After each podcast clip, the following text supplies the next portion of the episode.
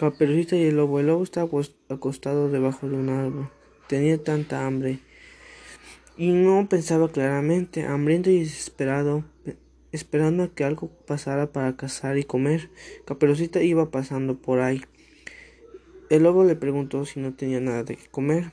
Y Caperucita le dijo, la comida es para mi abuelita.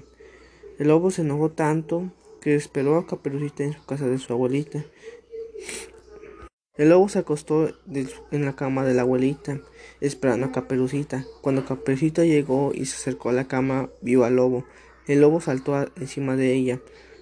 Gritó tan fuerte que un leñador que iba pasando por ahí la escuchó y la fue a rescatar.